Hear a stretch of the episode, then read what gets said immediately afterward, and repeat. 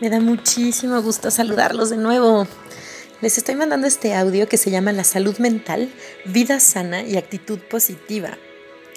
Aquí les voy a enumerar las siete reglas de Paracelso. Y ahí les va, sin más preámbulos. 1. Lo primero es mejorar la salud. Para ello hay que respirar con la mayor frecuencia posible, honda y rítmica, llenando bien los pulmones, al aire libre o asomado a una ventana. Beber diariamente en pequeños sorbos dos litros de agua, comer muchas frutas, masticar los alimentos del modo más perfecto posible, evitar el alcohol, el tabaco y las medicinas, a menos que estuvieras por alguna causa sometido a un tratamiento. Bañarte diariamente es un hábito que debes a tu propia dignidad. 2. Desterrar absolutamente de tu ánimo, por más motivos que existan, toda idea de pesimismo, rencor, odio, tedio, tristeza, venganza y pobreza.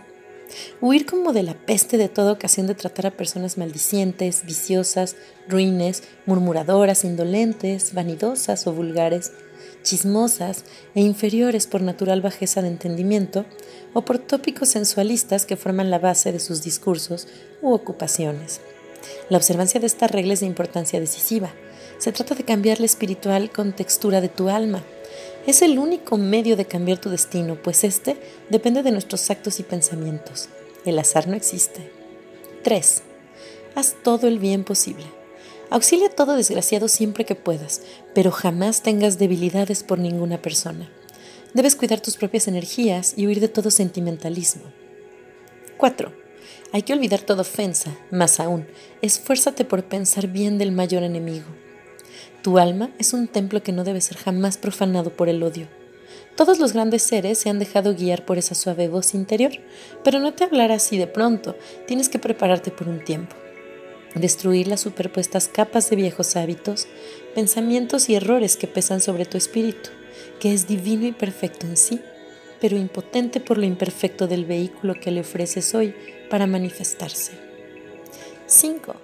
Debes recogerte todos los días en donde nada pueda turbarte, por lo menos media hora. Sentarte lo más cómodamente posible, con los ojos medio entornados y no pensar en nada. Esto fortifica energéticamente el cerebro y el espíritu y te pondrá en contacto con las buenas influencias. En este estado de recogimiento y silencio suelen ocurrírsenos a veces luminosas ideas susceptibles de cambiar toda una existencia.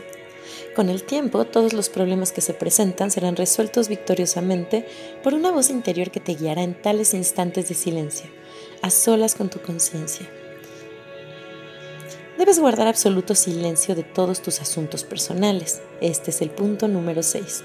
Abstente como si hubieras hecho juramento solemne de referir a los demás, aún de tus más íntimos, todo cuanto pienses, oigas, sepas aprendas, sospeches o descubras. Por un largo tiempo al menos debe ser como una casa tapiada, un jardín sellado. Es regla de suma importancia. 7. Jamás temas a los hombres ni te inspires sobresalto el día de mañana. Ten tu alma fuerte y limpia y todo te saldrá bien. Jamás te creas solo ni débil, porque hay detrás de ti ejércitos poderosos que no concibes ni en sueños. Si elevas tu espíritu no habrá mal que pueda tocarte. El único enemigo a quien debes temer es a ti mismo. El miedo y desconfianza en el futuro son madres funestas de todos los fracasos. Atraen las malas influencias y con ellas el desastre.